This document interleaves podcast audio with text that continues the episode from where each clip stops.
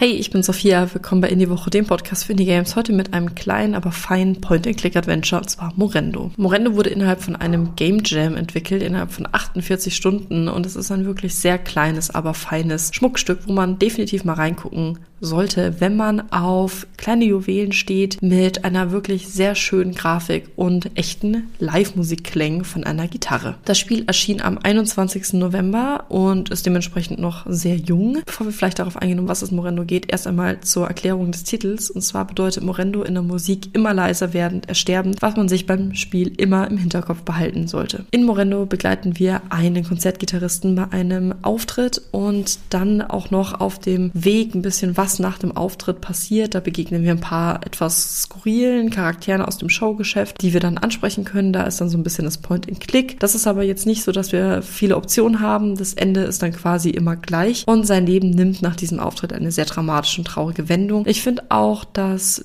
die Entwickler es geschafft haben, innerhalb von dieser kurzen Zeit ein Stück zum Erschaffen, was wirklich viele tiefe Themen auch anspricht, sei es Verrat, Enttäuschung oder zum Beispiel auch Wollust und so ein bisschen auch einen Blick hinter die Fassade des Showgeschäfts in der Musik gibt. Ich finde, es ist ein sehr interessantes Spiel, also es ist halt wirklich weniger Spiel, es ist so ein kleiner Film, finde ich, der so ein bisschen abläuft, aber mir hat es insgesamt sehr gut gefallen. Es ist halt, wie gesagt, sehr kurz, aber dafür auch kostenlos und dementsprechend ist es von mir auf jeden Fall eine Empfehlung, wer sowas gerne mag. Man sollte nur beachten, es ist ein bisschen mit Gewalt. Wir hören uns dann in der nächsten Folge. Bis dann. Tschüss.